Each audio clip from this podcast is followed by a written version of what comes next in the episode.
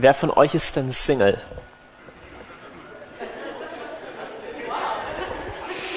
Okay. Ich spreche heute über das interessante Thema, das göttliche Geschenk, ein Single zu sein. Bisschen ungewöhnlicher Titel. Erstmal kann man fragen, warum lehrst du in einem erstmal, warum lehrst du als verheirateter Mann? Zweitens, warum lehrst du ausgerechnet in einem Gebetshaus am Vatertag über Single sein? Ich will euch sagen, warum ich heute über Single sein lehre. Erstmal, weil ich behaupte, dass das Thema jeden von euch betrifft. Jeden Einzelnen. Also nicht nur die Singles, jeden, jede einzelne von euch, meine erste These. Und das zweite ist meine These, dass die Art und Weise, wie wir über Singles sein und Single denken, wahnsinnig viel verrät über das, wie wir über Gott und wie wir über Gebet denken. Und sowas wie ein Gebetshaus ja, lebt auch von total vielen jungen Leuten, Leuten, die viel Zeit im Gebet verbringen, die auf ihrer, die auf Suche nach Berufung sind und so weiter. Mir geht es wirklich auch darum, dass wenn du in einer Partnerschaft bist, wenn du in Ehe bist, dass du ein Verständnis hast von Single sein, mit dem du andere ermutigen und herausfordern kannst. Jetzt erstmal, ich will, äh, ich, ich, ich, ich habe vorher gesagt, dass wir ähm, jeder oder dass jeden von uns eigentlich das Thema Single betrifft. Weißt du warum? Erstmal, jeder von euch war irgendwann mal Single. Das ist richtig. Jetzt, zweitens, kommt da, kommt da noch besser. Ähm, immer mehr in unserer Gesellschaft sind ein Leben lang Single. Das heißt, du hast mit immer mehr Menschen zu tun, die Single sind. Und über die denkst du auf eine bestimmte Art und Weise. Und die sind genauso im Leib Christi, sind in der Kirche, in der Gemeinde, Leute, die ein Leben lang Single sind. Das heißt, du musst wissen, wie gehst du mit ihnen um und welche Perspektive gibst du ihnen. Auch wenn du mit jungen Leuten zu tun hast, aber nicht nur dann. Und der dritte Punkt ist, weißt du, dass wenn du in einer Partnerschaft bist, dass die Wahrscheinlichkeit, dass du nochmal Single wirst, sehr hoch ist. Ja, es kann entweder sein, was ich dir nicht wünsche, aber was einfach statistisch gar nicht unwahrscheinlich ist, dass deine jetzige Partnerschaft irgendwann endet. Ja, oder natürlich kann es sein, dass dein Partner, dein Ehepartner dann ähm, irgendwann stirbt, also vor dir stirbt. So, ähm, das heißt, die Wahrscheinlichkeit, dass du nochmal Single wirst, auch wenn du jetzt in einer Beziehung bist, ist gar nicht so gering. So, deswegen glaube ich, ist absolut wichtig, dass wir, eine, dass wir ein Verständnis bekommen von Single sein. Jetzt, wenn wir über das Thema Single sein sprechen, ist mir echt aufgefallen, die, die, die heutige Gesellschaft, in der wir leben, feiert Beziehung und feiert einen Partner zu haben als das Höchste, was es gibt. So, wenn du zu jemandem sagst, ich habe keine Beziehung, ich bin Single, ist die Wahrscheinlichkeit groß, dass jemand sagt, oh, Hast du nicht den richtigen gefunden oder so? Oder, oder aha, schade, ja. Oder auch in der Kirche, so kannst du sagen, ja, sollen wir mal für dich beten? So, na, weil erstmal ist die Grundmeinung, erstmal ist die Grundmeinung, naja, also das kann ja irgendwas nicht stimmen, wenn du Single bist. Oder stell dir mal einen Film vor. Der Film endet, dass der große Held und die Heldin, die kämpfen und am Schluss geht's gut aus und am Schluss bleiben beide Single und leben beide als Single als Single erfüllt weiter. Wenn du also, oh, ne? Und, und wenn die am Schluss äh, ja noch in den Scherben der Trümmer und der qualmenden Ruinen der zerbombten Stadt sich am Schluss küssen, dann weißt du, okay, es ist gut. Weißt du, 100.000 Leute gestorben, aber die zwei haben sich gefunden. Irgendwie, wenn ich so, ist doch irgendwie alles gut. Nee, im Ernst. Unsere Gesellschaft ist, ist voll mit dieser Erwartung, oh, die beiden haben sich gefunden. Ja, und ich, ich neige dazu, ein bisschen zu spöttisch zu werden an dem Punkt, aber dieser Trend ist so einseitig. Ich sehe das immer mit dieser, so, wenn, wenn, man hört von irgendjemandem, der, dass, sich, dass zwei zusammengekommen sind oder zwei geheiratet werden, die sagen, habt ihr schon gehört? Wirklich? Oh, schön. Ja, äh, am liebsten würde ich mal sagen, ja, und weißt du, dass die Wahrscheinlichkeit, dass sich scheiden lassen, bei 50 Prozent ist? ja, äh, so, das sage ich natürlich nicht so, aber der Punkt ist, das wird so, ja, und wie die Therapiestunden erstmal werden, toll, wenn die beiden eine Paarberatung brauchen, ja. Nein, äh, nee, der Punkt ist, wir haben so eine, so eine überhöhte Riesenvorstellung, was es heißt, Partnerschaft und Ehe zu leben, dass es auch schon wieder krass ist. Also versteht mich nicht falsch, ich habe die letzten Wochen auch öfter darüber gesprochen, über die Heiligkeit und den Wert hey, von, von Partnerschaft und von Ehe. Und wir brauchen das, wir brauchen das. Ich will sicherlich nicht den Wert von Partnerschaft und Ehe hier klein machen. Aber in unserer Gesellschaft sind wir so krass in die eine Richtung, dass wir ein paar Sachen völlig vergessen haben. Und zwar haben wir zum Beispiel vergessen, dass äh, ein paar relativ wichtige Leute in der Bibel Single waren um genau zu sein, die zwei einflussreichsten Personen im Neuen Testament waren Single, nämlich erstmal Jesus, ja, und äh, dann Paulus, von dem werde ich euch heute viel erzählen. Paulus war bewusst Single und wenn du die Kirchengeschichte anschaust, quer durch die Jahrhunderte, speziell in der katholischen, aber nicht nur in der katholischen Tradition, musst du sagen, es gab Hunderte und Tausende von Singeln. Um genau zu sein, ist es so, dass in der Kirchengeschichte über die meisten Jahrhunderte hinweg wenn du gesagt hättest, was musst du tun, wenn du Jesus radikal folgen willst, wäre die Antwort sofort gewesen, ja, natürlich Single, Single bleiben. Natürlich zölibatär leben. Ja, das ist ja keine, keine Zölibatär-Lehre, ähm, aber wir sind so krass in die andere Richtung. Also, wenn du zum Beispiel so in der charismatisch-freikirchlichen Szene, wenn du sagst, ich will eine Gemeinde leiten, ich will ein Pastor sein, ich bin nicht verheiratet. Das fast schon ein bisschen komisch. Ja, warum? Ist er vielleicht so verkappt schwul vielleicht? Oder ist er komisch?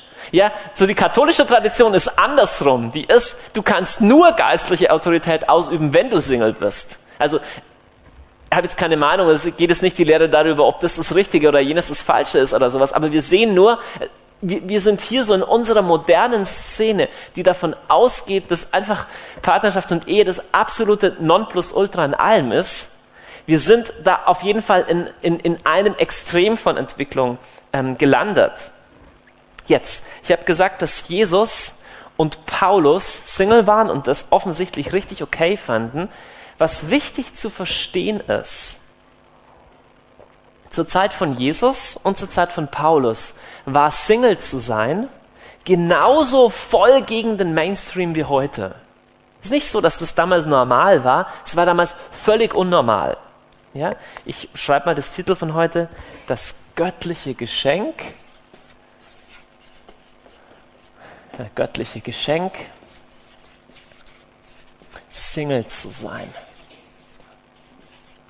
ein provokativer Titel, weil für die meisten ist es überhaupt kein Geschenk, sondern ein qualvoller Zwischenzustand, bevor das richtige Leben beginnt. Ja, nee, jetzt Paulus, wir werden uns in erster Linie heute beschäftigen mit dem ersten Korintherbrief, Kapitel 7. Ich will dich herzlich bitten, das selber aufzuschlagen in deiner Bibel. Ich werde euch ein paar Sätze hier ähm, an, an der Keynote zeigen, aber ähm, aber es ist besser, wenn du das im Zusammenhang liest. Das ist ein Kapitel, über das du nicht viele Lehren und Predigen hörst. So schreibt Paulus eigentlich letztendlich, er ist richtig toll, unverheiratet zu bleiben. Ich weiß nicht, wie viele Lehren du über das Thema schon gehört hast. Das ganze Kapitel über, 1. Korinther 7, werden wir heute Abend mal in verschiedenen ähm, Aspekten anschauen. Nun, damit du verstehst, wie radikal das ist, was der Paulus hier sagt, musst du dir vor Augen halten. In der jüdischen Kultur des ersten Jahrhunderts ist Single-Sein ein völliges, absolutes, unerhörtes Ding. Ja, es gibt, also es ist eigentlich eine klassisch jüdische Lehre, auch heute noch, aber damals erst recht. Ein Mann, der nicht verheiratet ist, ist kein richtiger Mensch ist kein ganzer Mann. Es ist was Schönes, wie sehr das Judentum den Wert der Frau und den Wert von Ehe und, und, und, und, und Partnerschaft betont. Es ist was Wunderschönes. Aber das muss uns zu denken geben, wie, wie, wie, wie kommt das, dass Jesus, ich meine, Gott hat sich sehr genau überlegt, wie er Mensch wird. Dass er bewusst sagt, ich werde Mensch, ich zeige, wie vollständiges, heiles Menschsein aussieht und ich lebe das als Single. Jesus war nicht verheiratet und dass der vorrangige äh, Verkünder und, und Autor des Neuen Testamentes, Paulus, in diesem Kapitel, das wir anschauen werden, ganz bewusst sagt, hey, Single zu sein ist eine unglaublich gute Entscheidung. Wir müssen sehen, wie radikal das für die damalige Zeit war. Es war sowohl in der griechischen Welt, also in der heidnischen Welt, als auch in der jüdischen Welt absolut eigenartig. Und es ist interessant zu sehen, wie kühn Paulus auftritt in diesem Kapitel 7. Lass uns da mal reinspringen. Das ist echt so ein Kapitel, wo man so fast fast Angst haben kann, hier äh, nicht die falschen Verse versehentlich zu erwischen, weil da ein paar so harte Sätze drin sind. Es ist gut für den Mann, keine Frau zu berühren. Jetzt lass uns erstmal auf einen Vers, der glaube ich ein Schlüsselvers ist, springen, damit wir verstehen, ähm, worauf er eigentlich raus will. Und zwar geh mal auf den Vers 35. Am Anfang spricht er so ganz lang rum, ja, so die, die Verheirateten, nicht Verheirateten. Jetzt kommt der Schlüsselvers. Worum geht es ihm? Vers 35 sagt er, das sage ich zu eurem Nutzen, nicht um euch eine Fessel anzulegen vielmehr damit ihr in rechter Weise und ungestört immer dem Herrn dienen könnt. Erstmal, Paulus betont in dem Kapitel, ich glaube mindestens dreimal, dass er nicht ein Gesetz gibt. Er sagt, ich habe keine Weisung vom Herrn. Er sagt, es gibt unterschiedliche Charismen, unterschiedliche Gaben. Ich will euch das nicht überstülpen wie ein Gesetz. Du musst so oder du musst so. Paulus ist da sehr sensibel. Aber er sagt, ich habe eine Vision für euch.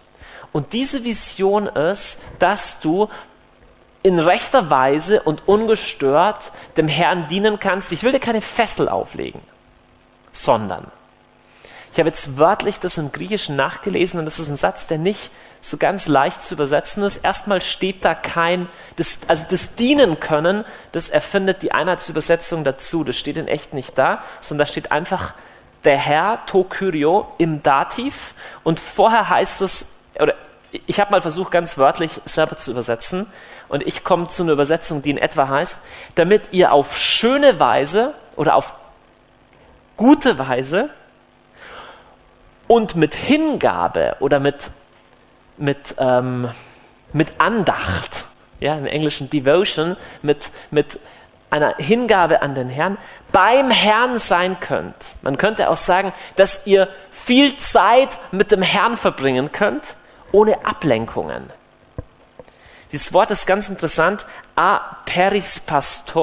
Hier sagt Paulus, mir geht es darum, dass ihr möglichst wenig Ablenkungen habt, damit ihr möglichst viel Zeit mit dem Herrn haben könnt.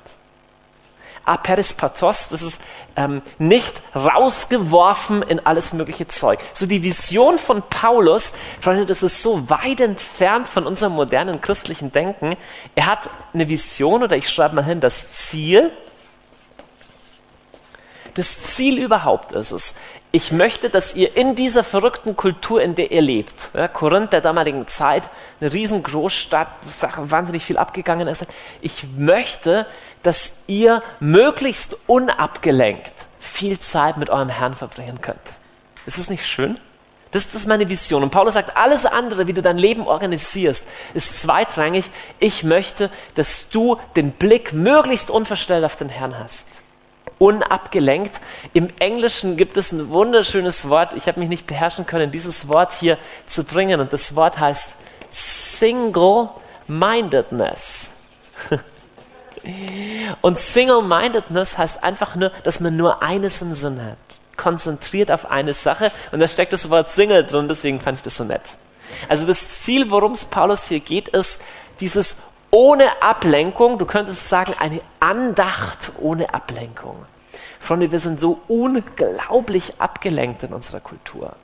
Abgelenkt vom Herrn und auch voneinander. Also wir nehmen gar nicht wahr, äh, was neben uns abgeht, was vor unseren Augen abgeht und müssen nicht verzagt sein, da sind wir alle drin, unsere ganze Kultur krankt davon, dass sie mit 47 aufwachen und denken, was habe ich die letzten 30 Jahre eigentlich gemacht?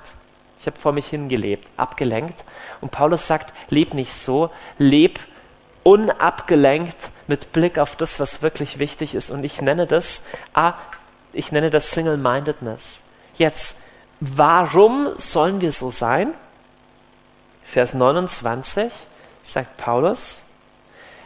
Also er sagt vorher, hey, so und so sollst du mit Ehe umgehen, so und so sollst du mit deiner Frau, mit deinem Mann umgehen. Er sagt, denn ich sage euch, die Zeit ist kurz. Die Zeit ist kurz. Auch diese Denkweise, dass die Zeit begrenzt ist, dass unsere Lebenszeit begrenzt ist, ist ein Klassiker in der biblischen und in der geistlichen Literatur der Kirchengeschichte. Der ganze Psalm 90 schauen wir jetzt nicht an, du kannst es aber niederschreiben. Psalm 90 meditiert durch die Tatsache, dass wir nur kurz leben. Und im Psalm 90 steht, lehr mich, meine Tage zu zählen, damit ich weise werde. Also lehr mich, vor Augen zu haben, das Ding hier geht nur relativ kurz. Und fast alles, was du jetzt in deinem Leben hast, fast alles, was dir jetzt im Kopf umgeht, wird völlig irrelevant sein in 100 Jahren. Das ist die Wahrheit. Aber es gibt Dinge, die du jetzt tust, es gibt Weichenstellungen, die du jetzt vornimmst, die von größter Relevanz sind in 100 Jahren, in 100.000 Jahren, in 100 Millionen Jahren, weil du für die Ewigkeit erschaffen bist. Und jede Minute kommt genau einmal und wenn du sie einmal ausgegeben hast, kommt sie niemals wieder. Dein Leben ist ein Hauch, währt nur kurz und hat trotzdem ewiges Gewicht. Die Zeit ist kurz. Im Kontext von dieser, von dieser Aussage kann man die Frage stellen, okay, Paulus, warum sagst du dann in 1. Korinther 7, dass es irgendwie doch eine tolle Idee ist, ähm, ehelos zu sein? Ich sage jetzt einen Punkt, als verheirateter Mann bringe ich jetzt einen Punkt, den nenne ich die Gefahr der Ehe. Das ist, das ist eine Predigt oder das ist ein Thema, über das wirst du nicht schnell eine Lehre hören. Denn ich bin genauso dabei, über, über das Glück und die Würde und die Herrlichkeit der Ehe zu predigen. Ich bin glücklich, seit zwölf Jahren verheiratet, Vater von mindestens vier Kindern. Und, äh, ähm, aber Paulus sagt klar, hey, erkenne also ich meine damit im Wesentlichen, dass wir schon ein Kind haben, das schon im Himmel ist. Kommt immer darauf an, ob man das mitzählt. Das ist nicht so, Jutta ist nicht schwanger und ich habe auch nicht sonst noch irgendwelche Kinder und so. Äh, nur, dass ihr beruhigt ins Bett gehen könnt heute Abend. Jetzt, Paulus nennt relativ klar beim Namen, was auch, was auch eine, eine Tendenz in der Ehe sein kann, die nicht gut ist. Auch in einer göttlichen guten Ehe. Jetzt, das ist ein Gedanke, der so fremd ist für uns, aber es ist gut. Springt mal in Vers 5. Also 1. Korinther 7, Vers 5. Hier sagt Paulus zu den Ehepartnern, entzieht euch einander nicht, außer im gegenseitigen Einverständnis und nur eine Zeit lang, um für das Gebet frei zu sein. Und dann fährt er fort, dann kommt aber wieder zusammen, damit nicht aufgrund von zu großer Begierde irgendein Problem entsteht. Okay, das ist schon fremdartig. Erstmal, wer von euch kennt ein Ehepaar, das gesagt hat, wir entziehen uns jetzt einander eine Zeit lang, um fürs Gebet frei zu sein? Nimm ernst, das ist schon, das ist schon so weit weg von unserem Erfahrungshorizont, aber jetzt, ich setze noch eins drauf. Ich glaube, Paulus spricht hier nicht in erster Linie davon, dass der Ehemann sagt, ich gehe ein halbes Jahr ins Kloster oder auf den Berg. Klammer auf, ich glaube, dass das gut und berechtigt sein kann oder die Frau. Das ist nichts Verkehrtes dran, Klammer zu, sondern er spricht hier tatsächlich von sexuellem Auseinandergehen. Glaube ich, das ist meine Meinung, dass er sagt, hey, es kann eine Entscheidung geben, dass ein Paar sagt, wir schlafen eine Zeit lang nicht miteinander. Aha. Und was ist da jetzt die Pointe dran? Also, kann man da besser beten? Also willst du uns erzählen, dass Sex unrein ist oder irgendwie und dann kann man nicht mehr gescheit beten, wenn man Sex hat? Nee, Paulus denkt überhaupt nicht so. Paulus hat eine wahnsinnige, heilige, hehre, ist Judentum überhaupt, ja, hehre Vorstellung von der Würde des Geschlecht, Geschlechtsaktes, ja, der ehelichen Liebe. Das ist, das ist nicht die Nuance, die mitschwingt. Aber was ist dann der Punkt? Paulus sagt, hey, vielleicht ist es mal ganz gut, wenn ihr zweimal nicht so ganz eng aufeinander seid, um, was ist der Wert, den er hier nennt? Um frei zu sein für das Gebet. Nun, was ist die Gefahr der Ehe oder was ist die Tendenz? Schau mal her. Hier gibt es einen lieben Menschen, einen lieben Single. Und eines Tages, eines schönen Tages, trifft er die Singeline seines Herzens. Ja? Und, und wie, und wie das Leben so spielt, kommen die beiden sich nahe und immer näher. Ja, immer näher. Und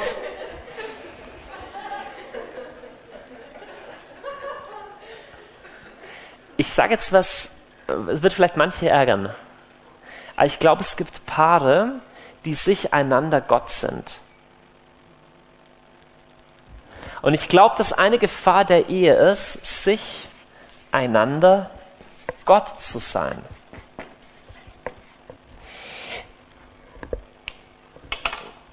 Ich hoffe, dass möglichst viele von euch möglichst harmonische Beziehungen und Ehen führen. Aber wenn du mal eine nicht so harmonische Ehesituation hast und dich mal zoffst oder du merkst, hey, der andere ist nicht die Erfüllung meiner Sehnsüchte, ist es eine richtig tolle Chance, erinnert zu werden, dass der Herr dir einen Lebenspartner an die Seite gestellt hat, aber der Geliebte deiner Seele kann im letzten nur er sein. Und wenn du einen Ehepartner hast, der dich voll versteht und in allem, dann bleibt dir viel emotionaler Stress erspart. Und ich wünsche dir das eigentlich. Aber die Gefahr ist größer, dass du vergisst, dass du auf Gott hin geschaffen bist. Und die Wahrheit ist, das soll nicht negativ, äh, negativ sein oder irgendwie sowas, aber die Wahrheit ist, äh, früher oder später äh, wird, er, wird er nicht mehr sein. O oder du wirst sterben und und du wirst alleine sterben. Kann sein, dass dein Geliebter oder deine Geliebte dir die Hand hält dabei, aber du wirst alleine von hier nach dort gehen und du wirst alleine vor dem Richterstuhl Jesus stehen. Das ist auch diese leicht beunruhigende Tatsache, dass Jesus sagt, im Himmel werden die Leute nicht mehr heiraten. Ich glaube nicht, dass die Beziehungen weg sind oder so, aber diese Ausschließlichkeit, es ist nicht, ein, es nicht einfach das gleiche wie eine irdische Ehe. Wir sind für die Ewigkeit erschaffen und du bist für Gott erschaffen im letzten und nicht für, nicht für einen Menschen. Und die große Chance von jemandem, der Single ist oder auch die Chance von dem, wo du manchmal merkst, hey, mein Ehepartner bringt mich an die Grenzen und ich muss mich echt entscheiden zu lieben. Die große Chance ist, nicht zu vergessen, dass sowieso nur Jesus die Erfüllung deiner tiefsten Sehnsüchte ist. Und es gibt, glaube ich, Paare, die kleben so aufeinander, die sind sich gegenseitig so ein großes Trostpflaster, die brauchen schon gar keinen Tröster vom Heiligen Geist mehr. Die, brauchen, die vergessen fast, dass sie einen Erlöser brauchen, weil die haben sich einander. Nun, der ihr Heil ist es, dass früher oder später einer von beiden stirbt. Oder sie selber dem Tod entgegengehen und merken, okay, ich bin dankbar für das, was in dieser Ehe war, aber im letzten, im letzten bin ich auf Gott hin erschaffen und ist nur er meine letzte Erfüllung. Das ist die erste Versuchung oder das erst, die erste Gefahr einer Ehe, muss man klar sehen. Lass uns weiterspringen, was Paulus noch sagt. Er begründet jetzt, warum er es für eine gute Idee hält, Single zu bleiben. Und er schreibt ab Vers 32, ich wünsche aber, ihr werdet ohne Sorgen. Der Unverheiratete sorgt sich um die Sachen des Herrn, er will dem Herrn gefallen. Der Verheiratete sorgt sich um die Dinge der Welt, er will seiner Frau gefallen, so ist er geteilt. Die unverheiratete Frau aber und die Jungfrau sorgen sich um die Sache des Herrn, um heilig zu sein an Leib und Geist.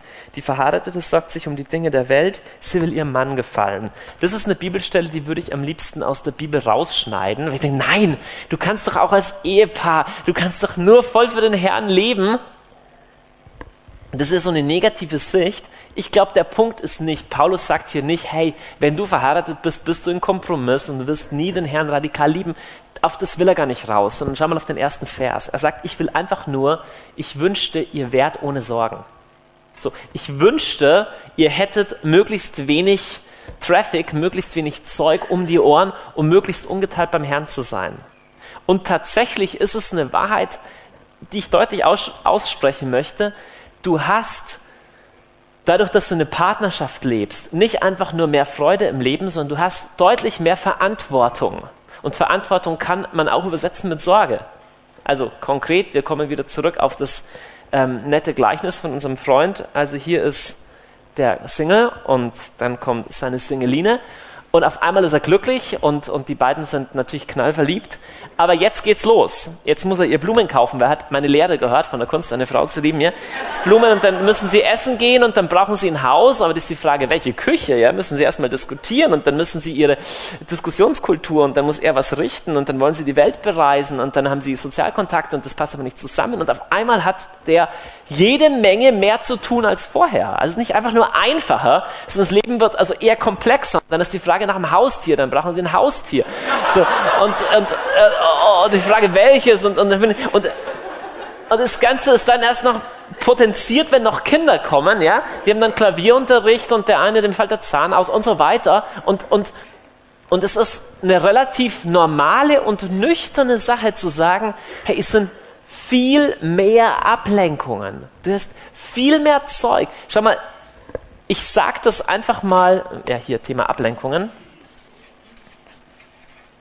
Ich sage das auch, um dieses übermäßig glorifizierte von Ehe ein bisschen durch Realität einzuholen. Na klar ist es schön, wenn ich abends heimkomme und jemand ist da und wartet schon auf mich. Ja, ist super, ist wirklich schön. Aber du musst einfach wissen, auf was du dich einlässt. Es gibt zu viele Leute, die frustriert sind von Ehe oder erst recht dann von Kindern, die sagen, ja, boah, das ist ja echt richtig Stress und jetzt, ja, willkommen in der Realität. Aber das kann man sich ja auch vorher überlegen. Also Ne, die Wahrheit ist, nee, klar, du hast eine Partnerschaft, du hast ein Kind, du hast zwei Kinder, du, du hast viel mehr Stress, viel mehr Sorgen, viel mehr Verantwortung, viel weniger Zeit für dich und du hast weniger Zeit für den Herrn oder besser gesagt, du musst viel mehr darum kämpfen.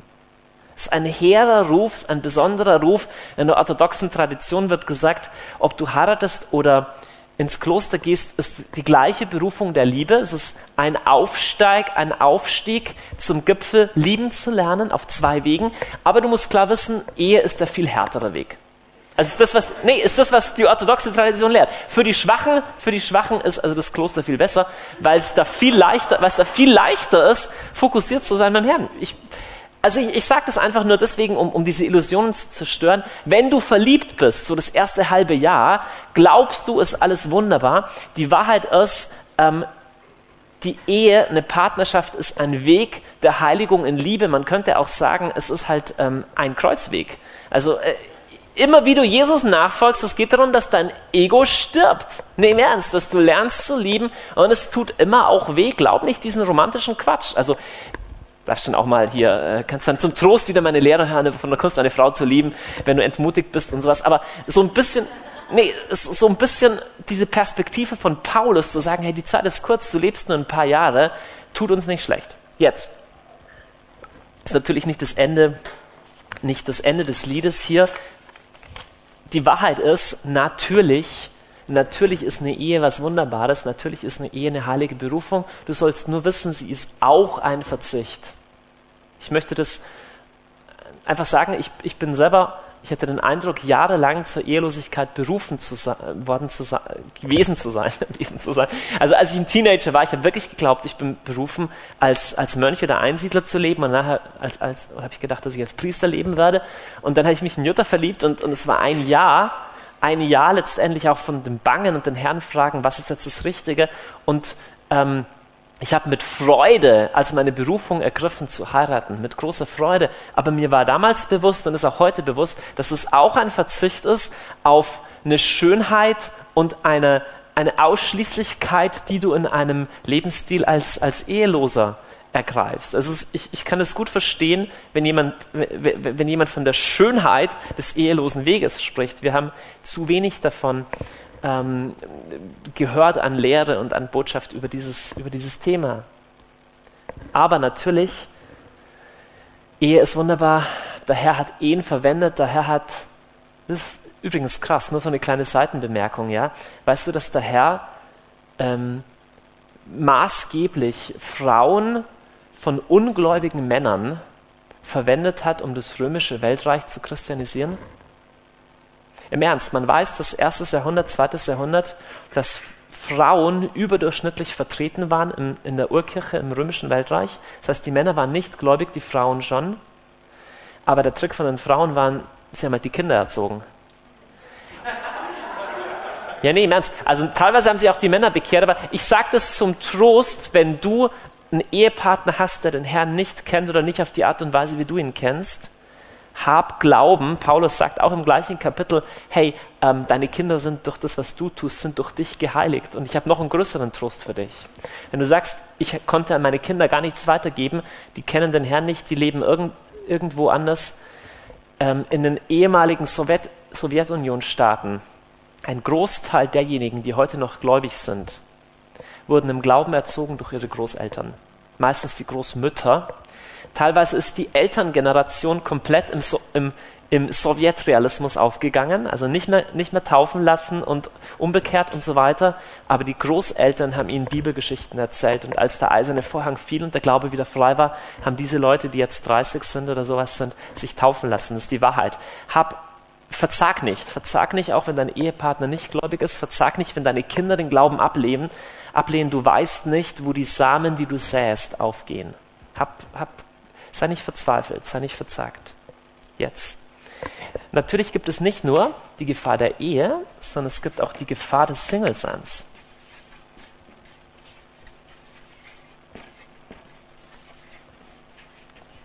Auch die haben spezifische Fallgruben, auch hier wieder, bitte schalt innerlich nicht ab, wenn du sagst, ich bin kein Single, sondern du hast mit Single zu tun. Es ist wichtig, dass du weißt, ähm, wie du auch andere, andere Gläubige, andere Christen im Glauben ermutigst und ermahnst. Die erste und mit Abstand offensichtlichste Gefahr ist natürlich Einsamkeit. Ja?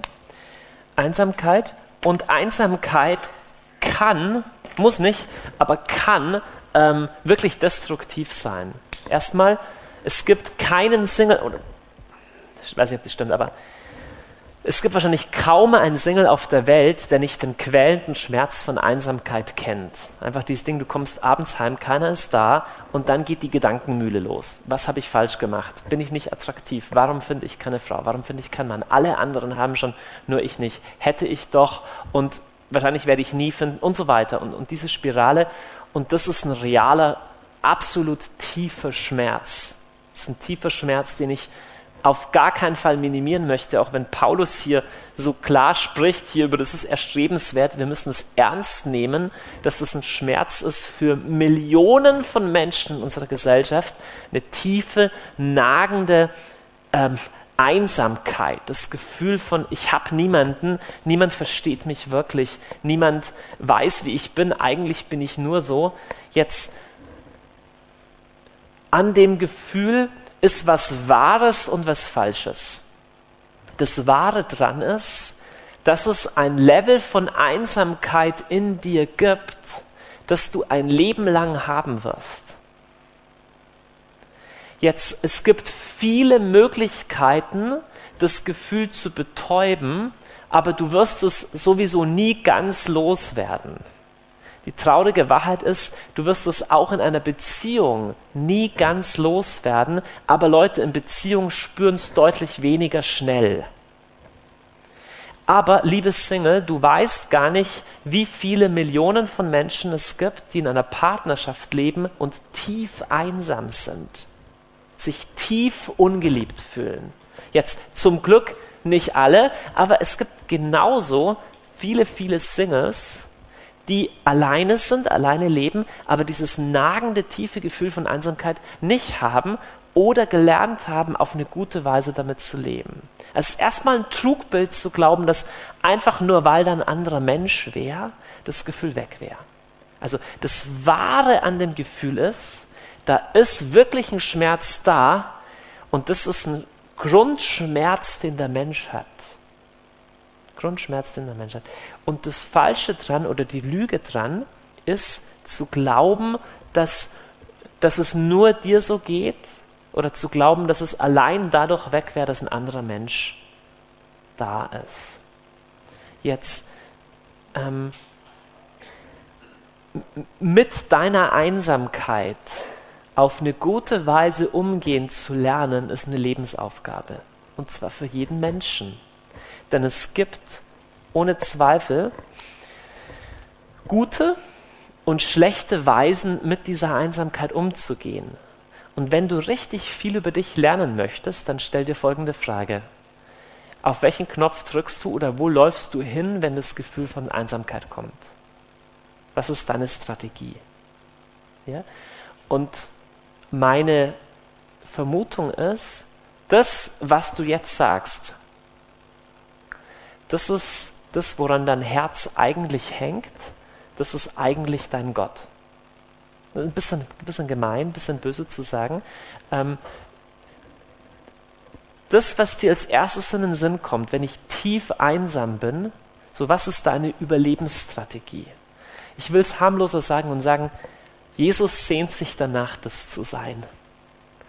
Und wir Menschen neigen dazu, das nicht so zu machen, sondern entweder wir suchen dieses Trostpflaster für Einsamkeit bei Freunden, bei, bei, bei Menschen oder bei, bei Ablenkungen, bei Medien ähm, oder bei, bei, bei Substanzen, also dass ich esse oder trinke oder sowas. Und so sind wir Menschen seit dem Sündenfall. Aber eigentlich will Jesus an diesen Punkt ran. Und dieser tiefste Punkt von deiner Einsamkeit ist eigentlich der tiefste Punkt, wo er dich küssen und berühren möchte. Aber das klappt nur, wenn du das Pflaster abnimmst. Sonst kommt er nicht ran. Und es tut weh. Es ist viel leichter, sich zu betäuben. Es ist auch viel leichter, sich mit, mit Beziehungen zu betäuben.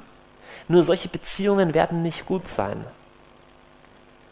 fast alle Süchte, auch Pornografie und, und was es alles gibt, Beziehungssucht oder einfach Medien, fast alles sind Strategien, um mit diesem Einsamkeitsschmerz umzugehen. Aber ich will betonen, dieser Einsamkeitsschmerz ist gleichzeitig eine Quelle von der größten Offenheit für Gott. Und jetzt will ich dir was sagen. Jesus kannte diesen Einsamkeitsschmerz. Und Jesus kennt ihn. Jesus war Single und er war ganzer Mensch, ganzer Mann inklusive Sexualität, die er aber nicht ausgelebt hat. Jesus hatte keine irdische Partnerin. Ich, ich habe keine Theorie, äh, ob er sich verliebt hat oder wie das war. Ich weiß aber, dass Jesus ein wahrer Mensch war mit dem ganzen Gefühlsspektrum. Der war irgendwann 23 und hat sich gedacht, okay, alle in meinem Alter sind schon verheiratet. Jesus kennt real diesen Sehnsuchtsschmerz nach einem Gegenüber. Jesus kennt das Gefühl, allein zu sein, von innen her und er versteht das. Und er ist gleichzeitig dein Tröster, der weiß, wie das ist. An Jesus sehen wir was Unglaubliches, was uns so hilft im Umgang mit Einsamkeit. Und zwar, bevor Jesus seinen öffentlichen Dienst beginnt, geht er in die Wüste. Und in der Wüste gibt es drei Versuchungen. Also der Teufel kommt zu Jesus und macht ihm einen Deal. Und auf Deutsch gesagt, der, der Teufel sagt, hey, du hast was nicht, ich geb's dir. Du hast nichts zum Essen, ich geb's dir. Kein Mensch kennt dich, obwohl du so toll bist, ich verschaffe dir Ruhm. Du hast keinen Einfluss, ich gebe dir Einfluss. Der Teufel sagt, ich will dein Versorger sein, ich gebe dir das, was du brauchst. Und Jesus sagt, nee, mach ich nicht sondern ich halte mich an das, was Gott sagt. Aber jetzt kommt die Pointe, mein Freund. Obwohl Gott ihm in diesem Moment nichts davon gibt. Jesus ist am Verhungern, hat 40 Tage nichts gegessen. 40 Tage nichts gegessen. Der Teufel sagt, hey, verwandelt Steine in Brot. Und Jesus sagt, hey, ich lebe vom Wort Gottes. Aber Gott schickt ihm kein Brot. Das ist blankes Vertrauen. Der Teufel sagt, hey, ich bringe dich groß raus, ich mache mach dich berühmt. Jesus sagt, nee, ich vertraue das auf, auf das, was Gott macht. Aber Gott macht nichts. Gott macht Jesus nicht berühmt. Gott lässt ihn nicht irgendwie vor den staunenden Augen der Menschen hier von, von der Tempelzinne springen. Nichts dergleichen. Aber jetzt kommt's. Diese Wüstenerfahrung, diese Erfahrung, Herr, inmitten meines Hungers, inmitten meiner, meiner Bedürftigkeit, meiner Einsamkeit, meiner Wüste, vertraue ich auf dich. Diese Wüstenerfahrung, bewirkt, dass es heißt, Jesus zog in die Gegend von Galiläa erfüllt von der Kraft des Heiligen Geistes. Dieser Ort von Einsamkeit und von radikalem Vertrauen auf den Herrn ist für Jesus der Ort von totaler Power, von Bevollmächtigung durch Gott. Nun, wenn du in sowas drin bist und wenn dein Herz wehtut, dann kannst du das emotional kaum glauben. Es ist schwer zu packen, aber im Rückblick erkennst du das oft. Wenn du auf Phasen deines Lebens siehst, wo du merkst, hey, ich hatte nichts, ich habe mich auf den Herrn gesch geschmissen und es hat, es hat mich durchgetragen. Im Rückblick erkenne ich das. Wer hat so eine Phase schon mal erlebt? Ja? Ähm, so, so krass, habe neulich den Satz gelesen, dass Jesus alles ist, was wir brauchen verstehen wir meistens erst dann, wenn wir nichts anderes mehr haben. Weil es wirklich wahr. Also solange, solange du daheim in deiner Villa hockst und alles ist gut, kannst du sagen, Jesus, alles, was ich brauche, bist du. So, aber die wirklich kraftvoll wird diese Wahrheit, wenn sie erprobt ist. Und wir sind nicht in der, Ein wir sind nicht in der Wüste und haben nichts zu essen, das ist nicht unser Problem. Aber wir sind in emotionaler Einsamkeit. Du kommst abends heim und es fühlt sich leer an und du willst irgendwas machen und die Entscheidung steht, nährst du dich beim Herrn, kommst du zu Jesus. Freunde, es ist nicht, es ist okay, wenn du dir mal einen Film anschaust und das ist überhaupt nicht der Punkt. Aber es geht um eine Lebensstrategie, ein Lebensmuster. Was ist im Letzten das, wo du halt emotionalen Trost suchst? Das will Jesus sein. Das ist die erste Gefahr des Single-Seins. Die zweite Gefahr des Single-Seins ist jetzt ein bisschen, glaube ich, schwer zu hören für manche wirklich von Single. Aber wenn du, wenn du Single mal so zuhörst, worüber reden die? Ähm, nicht immer, aber häufig hat man den Eindruck, äh, die befinden sich so gefühlt in einem Wartesaal. Also, sie reden drüber, wann wird er kommen. Oder, oder, oder du redest so über das und das, aber du musst wissen, ich habe ja immer noch keine Frau und so weiter. Und du hast den Eindruck, ihr Leben findet erst in der Zukunft statt. Es ist ein bisschen so wie, ja, und wenn dann endlich, dann geht's wirklich los. Aber bis so weit ist, naja, lebe ich halt so vor mich hin. Erstmal, das ist emotional verständlich, weil wir Menschen sind von Gott so angelegt, dass wir Sehnsucht nach menschlicher Liebe haben. Das ist normal. Aber es ist eine gefährliche Note bei dieser Sache und ich nenne das einfach mal die Gefahr abwarten und nicht Tee trinken, sondern abwarten und Chancen verpassen. Es gibt wirklich viele, viele Single, die ihr Leben abwarten in der Hoffnung, dass irgendwann das Eigentliche passiert. Und jenen muss man das Wort von Paulus sagen, die Zeit ist kurz. Jedes deiner Tage, jeder deiner Tage, jeder deiner Minuten, jeder deiner Stunden kommt nie wieder und ist kostbar. Und in diesen Tagen und Stunden liegen unglaublich viele Chancen verborgen, wo du wirklich was machen könntest mit dem Herrn. Anstatt nur, mal ein bisschen böse gesagt, nur dir selber leid zu tun, weil Mr. Wright noch nicht deine Wege gekreuzt hat. Also das ist ein Schmerz, ja, aber enttäuschte Erwartungen, Erwartungen, die nicht eintreffen, ist ein Schmerz, den nicht nur Single haben. Enttäuschte Erwartungen haben auch Leute, die glücklich verheiratet sind und mit 37 schwer krank werden. Enttäuschte Erwartungen haben auch Leute, die Kinder großziehen, aber die Kinder gehen in eine ganz andere Richtung und sie denken sich, wofür habe ich 20 Jahre lang alles, was ich hatte, in dich rein investiert? Enttäuschte Erwartungen haben Leute, deren Ehepartner sich von ihnen trennt oder stirbt. Wir müssen wir müssen ein Glaubensfundament im Herrn bauen, das nicht nur funktioniert, wenn eh alles wunderbar ist, sondern das fähig ist, mit offenen Fragen zu leben. Sagen, Herr, ich vertraue dir und ich weiß, du bist gut. Schau, und trotzdem ist dieser Schmerz in mir. Und, und ich will an diesem Schmerz nicht zerbrechen, sondern ich will an diesem Schmerz reifen. Aber in, in, in eine Haltung reinzukommen, ja, weißt Eger, jetzt bin ich ja so und so alt und ich habe noch immer keinen und so weiter. Unsere Gesellschaft macht es uns auch schwer. Da kommt ja auch immer das, aha, so alt bist du schon und warum, aha, hast du keine gefunden und so. Du solltest kühn und stolz sagen, es ist völlig egal, wenn ich einen Partner finde, wunderbar, freue ich mich heute schon, aber bis dahin habe ich eine Unsumme von Tagen, wo ich was Relevantes und Wichtiges mit Jesus erleben kann. Und Freunde, ich bin so dankbar an manche Stellen meines Lebens, ähm, von, von Reich Gottes Realitäten erschüttert worden zu sein. Ich erzähle euch jetzt ein paar Geschichten. Ich habe schon oft Reisegeschichten vom Berg Athos erzählt. Ich erzähle sie einfach immer wieder gern. Das ist eine Republik in Nordgriechenland, die nur aus Mönchen besteht. Nur Männer, etwa 2000 an der Zahl, darfst du als Frau auch gar nicht rauf auf diesen Berg. Ich war schon einige Male dort und, und einfach nur so ein paar, lass mich so sagen, sich nach einem Menschen zu sehnen und, und Partnerschaft leben zu wollen, ist das Normalste und Kinder haben zu wollen. Das ist auch eine ganz große enttäuschte Hoffnung, Erwartung. Ein Ehepaar, das keine Kinder bekommen kann. Das ist ein schwerer Schmerz. So.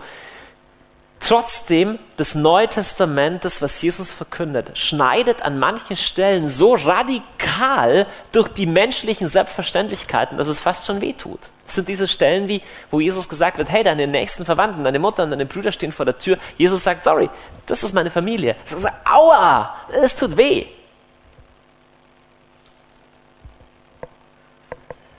Als ich das erste Mal im Berg Athos war, kam ein junger Mönch mir entgegen und wir kamen auf Englisch ins Gespräch. Und ihr müsst verstehen, wenn einer im Athos eintritt, der kommt nie wieder nach Hause. Also nie wieder. Das heißt, er sieht seine Mutter nie wieder. Seine Vater und seine Brüder können ihn besuchen, aber sonst ist Schluss. Der ist nie wieder zu Hause. Sieht nie wieder eine Frau. Auf dem Berg siehst du nur Männer, leben alle vegetarisch, beten etwa sieben Stunden am Tag, davon sind die meisten Stunden in der Nacht. Das ist ein radikales Leben. Ich habe einen der jungen Mönche gefragt, woher kommst du? Dann sagt er, vom Athos. Sage ich, ne, sehr klar, das weiß ich, dass du hier vom Athos bist. Ich meine, wo bist du geboren? Hat er gesagt, ich bin hier geboren. Habe ich gesagt, nein, ich meine, bevor du eingetreten bist, wo hast du früher gewohnt? Hast du gesagt, hat er gesagt, diese Vergangenheit existiert nicht mehr. Und ich spreche nicht darüber, weil ich nicht will, dass der Teufel mich daran erinnert. Das ist mein Leben.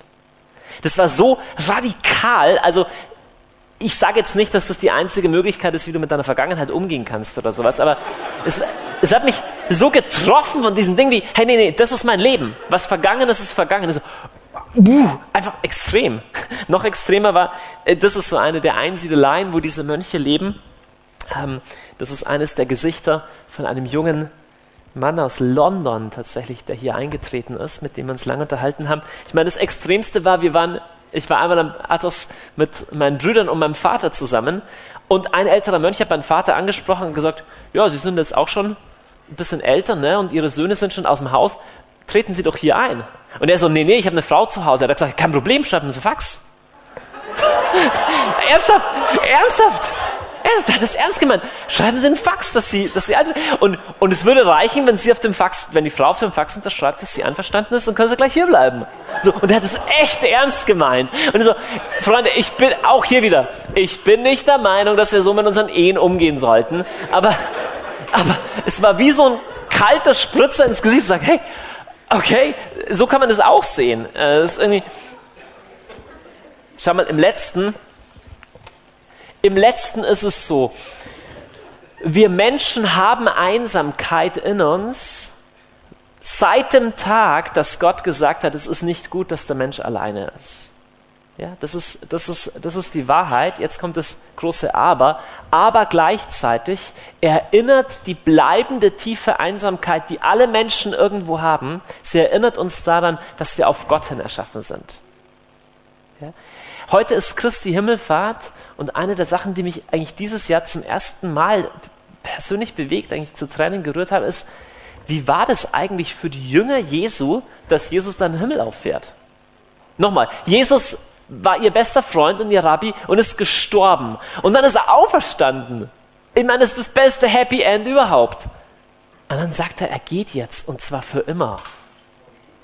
Im Ernst mal. Und weißt du, was Jesus sagt? Er sagt, es ist besser für euch, dass ich gehe, weil dann kommt der Tröster zu euch. Nochmal. Erstmal würde ich sagen, nee, es ist nicht besser, wenn du gehst. Ich will, dass du immer da bleibst. Ich will nicht, dass du gehst. Warum sollst du gehen? Du hast die Worte des Lebens. Wohin sollen wir gehen, wenn nicht zu dir? Er sagt, nein, das wird extrem wehtun, wenn ich gehe, aber es ist besser. Dann kommt der Tröster zu euch. Kann es sein, dass Jesus auch unser Leben manchmal so leitet? Er sagt, nee, klar wäre das einfacher, wenn es jetzt einfach netter wäre. Na klar wäre das einfacher, wenn du diesen Schmerz nicht hättest. Aber ich sagte, es ist. Schau mal, ich bin nicht der Meinung, Gott schickt dir das Übel und so. Das ist eine gefährliche Sache. Das ist nicht das, was ich sage. Aber er sagt trotzdem, schau mal her, klar wäre das einfacher, aber ich lasse zu, dass dieser Schmerz in deinem Leben ist oder dass hier Einsamkeit, dass hier nicht alle deine Träume in Erfüllung gehen, dass das in deinem Leben ist. Also es ist besser für dich, weil das gibt mir eine Möglichkeit, dich an dem Punkt zu trösten. Kann es sein, dass der Herr unser Leben so führt oft? Es ist, es ist schon so. Es ist schon so. Jetzt wollen wir natürlich anschauen, vierter Punkt, die Chancen des Single-Seins.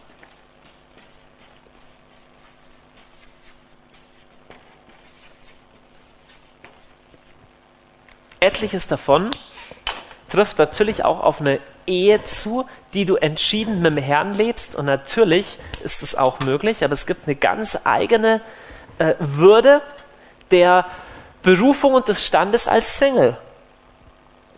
Und es ich möchte das einfach dir zusprechen, ja? Zieh dir nicht diesen bescheuerten Schuh an, den die Gesellschaft dir da andrehen möchte, dass Single-Dasein heißt, auf der Jagd nach der nächsten Beziehung zu sein. Nein, stell dich vor Leute hin und sag, ich bin Single. Und es ist gut so. Und es ist absolut okay so. Und ich, ich wünsche, dass entweder Leute, die wissen, dass es ihre Berufung vom Herrn ist, oder solche, die sagen, okay, ist einfach jetzt, hat sich nur nicht ergeben, dass beide voller Zuversicht sagen können, ich habe den Herrn und ich habe alles, was ich brauche. Das wäre mein Wunsch. Und du ohne Scham und ohne Beschämung sagst, und das ist okay so. Und der Herr weiß, was er tut. Jetzt. Ähm, kannst erstmal sagen, ja Johannes, es ist ja schön, du kannst ja hier beredt über die Chancen des Singleseins reden. Du bist ja glücklich verheiratet, ja. Du hast ja leicht reden. Du müsstest mal wissen, wie bescheuert das ist, wenn man 42 ist, noch keinen Partner gefunden hat und sich, und keine Ahnung, 22 Jahre schon darum betet oder sowas. Und ich will das nicht leicht, ich will das nicht auf die leichte Schulter nehmen. Was gibt mir das Recht als verheirateter Mann, über das zu sprechen? Nee, ganz einfach. Es gibt eine Personengruppe, die mehr als alle über die Chancen des Single-Seins zu sagen hat, und das sind Verheiratete. Das ist wahr. Das ist wahr. Das ist wahr. Ähm, die Singles, die, tun die neigen dazu, sich leid zu tun, zu sagen, es ist alles so schlecht. Wenn du wissen willst, was die Chance von einem Single-Leben ist, frag eine Mutter von vier Kindern, was sie alles nicht mehr kann. Wofür sie keine Zeit hat und wie ihre Nächte so sind. Und dann hast du eine relativ realistische Perspektive von den Vorzügen, in Single zu sein. So, und das gibt mir das Recht, über das Thema zu sprechen, weil der Punkt ist ja, ähm, ich war jahrelang in der Jugendarbeit, ich habe das immer gesehen. Die kommen nach vorne, wollen für sich beten lassen, dass sie einen richtigen Partner finden, warten, ob der richtige Partner kommt, gehen auf ein Jugendwochenende, überlegen sich schon, ob heute der Richtige dabei ist, schauen, wer ist zum ersten Mal da, checken das, also organisieren ihr Leben rum um die Frage, wo der Richtige ist. So, und dann haben sie den richtigen und nach einem Jahr fühlen sie sich eingeengt, brauchen eine Auszeit, merken, dass es ihnen schlecht geht, brauchen viele Gespräche und oh, oh, war das noch schön, dass ich frei war. Ich habe gar keine Luft mehr zu atmen und ich kann meine Freundschaften, meine Hobbys nicht mehr ausleben. Na toll. Also, wenn du in einer Beziehung bist, kriegst du auch eine klare Perspektive davon, was Paulus meint, wenn er sagt, hey, es gibt ein Level von Sorglosigkeit, von Freigesetztheit für den Dienst am Herrn die du in einer Partnerschaft, die du in einer Ehe tatsächlich nicht hast. Also, du bist Single und hier ist eine Chance drin und als Single zu leben ist absolut gut. Paulus sagt, Vers 26, kannst du mal reinspringen? Ich meine, es ist gut wegen der bevorstehenden Not. Ja, es ist gut für den Menschen, so zu sein, also ehelos zu sein. Du musst das mal auf der Zunge zergehen lassen. Paulus sagt, es ist gut, ehelos zu sein. Punkt. Ne? Er sagt nicht, es ist schlecht verheiratet zu sein, aber er sagt, hey, das ist ein eigener Stand, der Wert und Würde hat. Springt mal auf Vers 29 bis 31. Ich habe das jetzt nicht hier. Hier heißt es: sage euch, die Brüder, die Zeit ist kurz. Daher soll, wer eine Frau hat, sich in Zukunft so verhalten, als habe er keine. Nicht falsch verstehen, das heißt nicht, du kannst machen, was du willst, das ist nicht gemein, sondern damit, als wer weint, als weine er nicht, wer sich freut, als freue er sich nicht, wer kauft, als würde er nicht Eigentümer, wer sich die Welt zunutze macht, als nutze er sie nicht, denn die Gestalt dieser Welt vergeht. Hier wird einfach nur gesagt, was du auch tust, in welchem Stand du bist, vergiss nicht, dass es nur der vorübergehende Zustand hin zur Ewigkeit. Wir können das nicht oft genug hören, zu sagen, du bist hier nur ein paar Jahrzehnte und alles, was du hier tust, hat nur Gewicht und Relevanz hin auf die Ewigkeit. Auch hier wieder Vers 35. Das sage ich zu eurem Nutzen, nicht um euch eine Fessel anzulegen, vielmehr damit ihr in rechter Weise und ungestört immer dem Herrn dienen könnt oder unabgelenkt. Dieses Ding von unabgelenkt kann man kann man nicht, kann man nicht ernst genug nehmen. Du hast als Single bedeutend mehr Zeit, bedeutend mehr Geld, bedeutend mehr mentale und emotionale Ressourcen frei als einer in einer Beziehung. Bedeutend mehr. Und die spannende Frage ist, was machst du damit? Verwendest du all das, um abzuwarten und um deine Zeit totzuschlagen? Oder verwendest du all das, um radikal dich auf Gott zu werfen? Freunde, ich bin so dankbar um die Jahre, wo ich geglaubt habe, dass der Herr mich zum Single-Leben, zum zölibatären Leben berufen hat. Ich bin so dankbar drum. Was habe ich in den Jahren nicht gemacht? Ich bin nicht auf die Partys gegangen, weil ich gar kein Mädchen kennenlernen wollte, weil ich nämlich Mönch werden wollte. Stattdessen habe ich meine Bibel gelesen. Und ich war froh, dass ich damals am Anfang noch keinen großen christlichen Freundeskreis hatte. Ich war mehr so ein Einzelkämpfer, weil der christliche Freundeskreis hätte mir erklärt, dass kein christlicher Teenager das macht. Zum Beispiel die ganze Bibel durchlesen in drei Monaten. Macht kein christlicher Teenager. Ja, zwei Stunden am Tag beten und fasten. Ähm, oder wie war es? Zwei Stunden fasten, das war's, genau. Nee, Quatsch. zwei Stunden beten und, und so. Macht kein christlicher Teenager das habe ich erst gelernt, als ich einen christlichen Freundeskreis bekam, dass das unnormal ist. Ich sag dir, diese Jahre, wo ich noch kein Gebethaus geleitet habe und aber auch keine Beziehung hatte, diese Jahre haben ein Fundament in meinem geistlichen Leben gelegt, von dem ich heute noch zehre. Diese Jahre. Und du entscheidest, ob du sagst, ich bin halt Single, hänge in meiner Wohnung rum und es ist mir langweilig. Oder dass du sagst, hey, ich habe mehr Stunden zur Verfügung, ich habe mehr Geld zur Verfügung, mehr mentalen Freiraum zur Verfügung mich in Gott reinzuwerfen, als ich vielleicht je wieder in meinem Leben haben werde. Freunde, eigentlich möchte ich den Singles sagen, ihr habt am meisten Kapazität, Gott zu dienen, Menschen zu dienen, zu beten, zu evangelisieren, das Wort zu studieren, den Armen zu helfen. Ihr müsstet die Speerspitze in der Kirche und in der Gebetsbewegung und in der Gemeinde sein. Das wäre eure Berufung, einfach nur, weil der Herr hat Menschen berufen in die Ehe und die Ehe bedeutet, ich liebe eine Person mehr als alle anderen. Also ich verpflichte mich, meine Aufmerksamkeit, meine Hingabe, meinen Dienst, meine Liebe in eine Person reinzuwerfen, mehr als in andere Personen und dann in meine Kinder in nächster Ordnung. Das ist eine hehre und wunderbare Berufung, die mich aber natürlich begrenzt in meiner Fähigkeit, im Reich Gottes zu dienen. Dem ist so. Natürlich, Familie ist auch Reich Gottes, aber du hast als Single Möglichkeiten, von denen du wahrscheinlich nur weißt, wenn du verheiratet bist, im Ernst oder Kinder hast. Du kannst, wenn du Familie und Kinder hast, nicht einfach sechs Wochen in die dritte Welt gehen und missionieren. Du kannst es nur sehr schwer. Ja, dann mach halt sowas.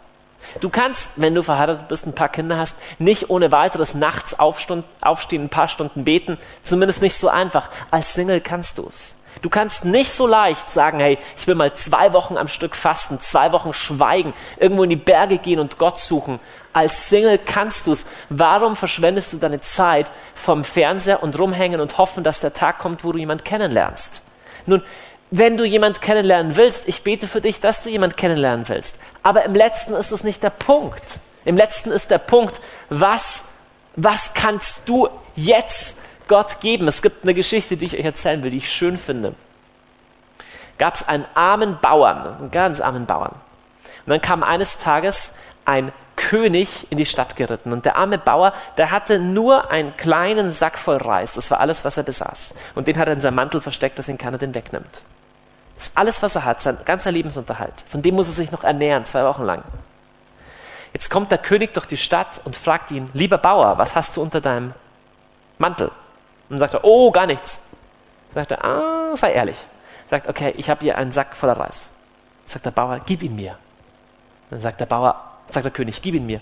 Sagt der Bauer, auf gar keinen Fall, das ist mein ganzer Lebensunterhalt, ich kann dir nicht geben. Aber okay, ich gebe dir zwei Körner. Dann gibt er ihm zwei Körner. Der König beugt sich in seinen Wagen zurück und holt zwei Goldmünzen raus und gibt ihm zwei Goldmünzen und fährt davon. Und der Bauer denkt sich nur,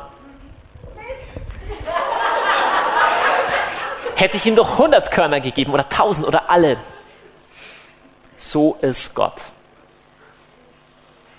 Jesus sagt, such zuerst das Reich Gottes und seine Gerechtigkeit und alles andere wird dir dazugegeben. Das ist das Evangelium. Alles andere. Und wir sagen, ja, Jesus, nee, das, das, dann habe ich ja nicht so viel Lebensunterhalt. Wer kümmert sich dann um das? Und dann habe ich die Not. Ich gebe dir ein bisschen was. Und Jesus ist gar nicht beleidigt. Er sagt, okay, dann gebe ich dir auch ein bisschen was.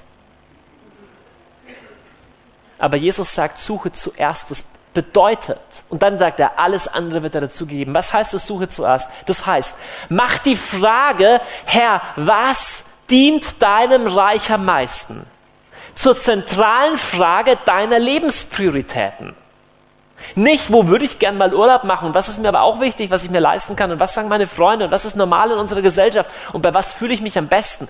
Stell die Frage, wodurch wird Gott ultimativ in meinem Leben verherrlicht? Wo kann ich dienen? Du hast Zeit, du hast körperliche Ressourcen und du hast eine Welt, die vor die Hunde geht und du hast einen Gott, der sie erlösen will. Was sitzt du noch rum? Bisschen, bisschen gemein gesagt. Nein, frag den Herrn, Herr, wo kann ich mich reingeben? Wie kann ich dich besser kennenlernen? Wo kann ich deinem Leid, wo kann ich den Menschen dienen? Wo kann ich ein Teil von deinem wunderbaren großen Drama sein? Das ist deine Berufung. Suche zuerst das Reich Gottes. Ich sage jetzt ein herausforderndes Wort für die von euch, die dazu neigen, auf Veranstaltungen zu gehen und zu schauen, wer ist denn heute zum ersten Mal da? Aha, ja, oh, hast du den gesehen? Ja, hast du die gesehen? Ah, die zwei und so weiter. Und den ganzen blühenden Markt von christlichen Singlebörsen.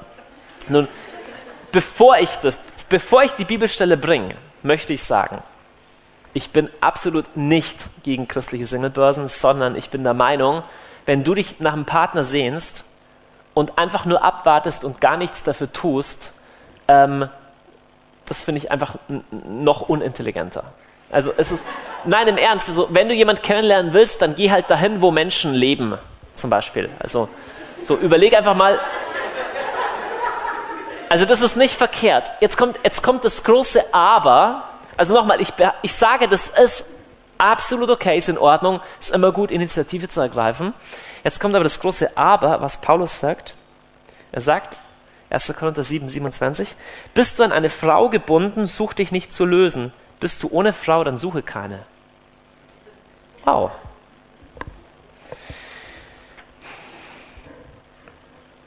Paulus auch hier wieder, er spricht in dem ganzen Kapitel, er sagt, das ist nicht Wort Gottes, das ist nicht ein Gebot vom Herrn. Er sagt nur, hey, wenn du keinen Partner hast, hey, entspann dich.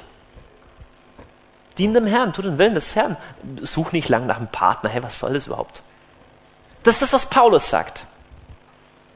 Ich glaube, es ist okay zu sagen, okay, ich wünsche mir mal einen Partner und es wäre echt cool, jemanden kennenzulernen. Aber das ist sowas wie so ein, so ein gutes Gegengift, ein Gegenmittel zu sagen, hey, im Letzten ist es nicht der Punkt. Weil das Ding ist eh viel weniger kontrollierbar, als du meinst.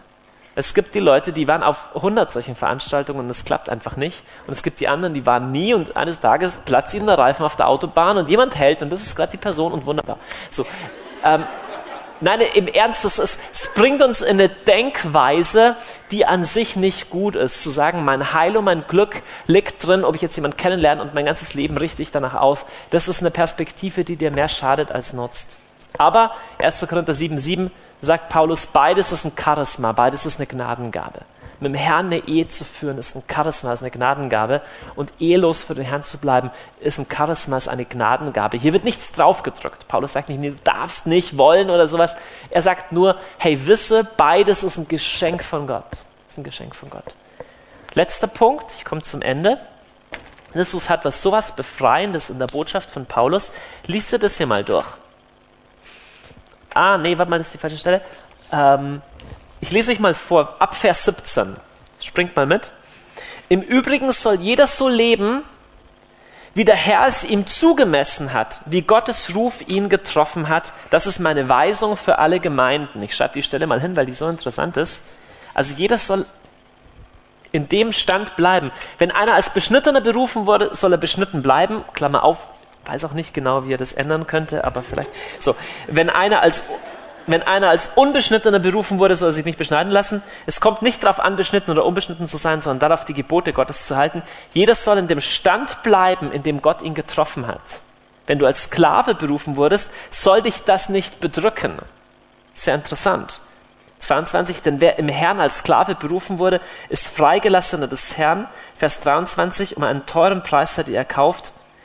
Vers 24, Brüder, jeder soll vor Gott in dem Stand bleiben, in dem ihn der Ruf Gottes getroffen hat. Jetzt sagt er damit, wenn du dich bekehrt hast und du warst Single, musst du Single bleiben. Das sagt er nicht, sondern was er sagt, komm raus aus der Denke, dass das wahre Leben erst woanders beginnt. Und es ist ein mächtiger Satz. Ich fasse den zusammen mit hier und jetzt in der Fülle. Das hat nichts mit Single zu tun, sondern betrifft jeden Menschen. Es ist eine große Versuchung und ein großer Irrtum zu glauben, dass das eigentliche Leben erst später beginnt. Und dann kannst du einsetzen, was du willst. Ja, wenn ich erstmal eine Frau, einen Mann habe, dann kann ich wirklich. Wenn ich erstmal mit der Schule fertig bin, dann kann ich wirklich. Wenn ich endlich mal die körperliche Krankheit los bin oder das emotionale Leiden, dann geht's los. Wenn endlich die Kinder aus dem Haus sind. Wenn endlich mein Mann zum Saufen aufhören würde. Oder ja, wenn, wenn endlich meine Kinder sich bekehren würde. Wenn endlich, wenn endlich, wenn endlich. Und es findet nie statt. Das ist eine Lüge. Was Paulus uns hier sagt und was ich betonen will, ist, du kannst in dem Stand, in dem du jetzt bist, Fülle mit Jesus erleben und ihm dienen. Hör auf zu träumen von den Möglichkeiten, die du alle hättest, wenn nur ABC wahr wäre. Du hast diese Realität, du kannst diese nutzen. Und zwar nicht nur im Sinne von erdulden, sondern du kannst in der Fülle leben. Das heißt nicht, dass es nicht wehtut, das heißt nicht, dass es nicht auch schwierig ist, aber es heißt sehr wohl, dass du hundertprozentig im Willen des Herrn leben kannst. Das ist eigentlich die Denkweise. Auch wenn du in der Ehe, in einer Partnerschaft bist, die schwer ist und denkst, hey, wie frei könnte ich für einen Herrn sein, wenn ich eine Frau hätte, mit der das einfacher wäre oder einen Mann, der auch gläubig wäre oder mit dem ich in den Gaben voll miteinander fließen würde, wo wir nicht ständig streiten würden. Das ganze Ding ist ein Trugbild zu glauben, dass das wahre Leben erst irgendwann anders stattfindet. Schmeiß dieses Denken über Bord und sag, heute lebe ich, heute ist Jesus mit mir und heute kann ich in der Fülle seiner Beruf, meiner Berufung leben, auch wenn ABC in meinem Leben einfach gerade nicht so toll ist. So ist es. Und Paulus endet mit diesem Satz, den ich so schön finde. Er sagt, denn um einen teuren Preis seid ihr erkauft, macht euch nicht zum Sklaven von Menschen Du machst dich zum Sklaven von Menschen, wenn du sagst, mein Leben ist erst vollständig, wenn ich einen Partner habe. Du machst dein Heil abhängig von der Frage, ob dieser Mensch kommt oder nicht. Du machst dich zum Sklaven von Menschen, wenn du sagst, ich kann dem Herrn erst voll dienen, wenn mein Mann sich bekehrt oder meine Frau nicht mehr so schwierig ist. Du machst dich zum Sklaven von Menschen, weil du deine Bereitschaft und deine Möglichkeit, Jesus zu folgen, abhängig machst von dem, was ein anderer Mensch macht. Und das ist ein Trugbild. Du bist berufen, in der Fülle zu leben, hier und heute, als Single und als Verheirateter. Halleluja und Amen. Lass uns aufstehen und beten. Wir machen das jetzt so, da, wir machen das jetzt so, da, wir machen das jetzt so, da, wir machen das jetzt so, da, wir machen das jetzt so, da, wir machen das jetzt so, da, wir machen das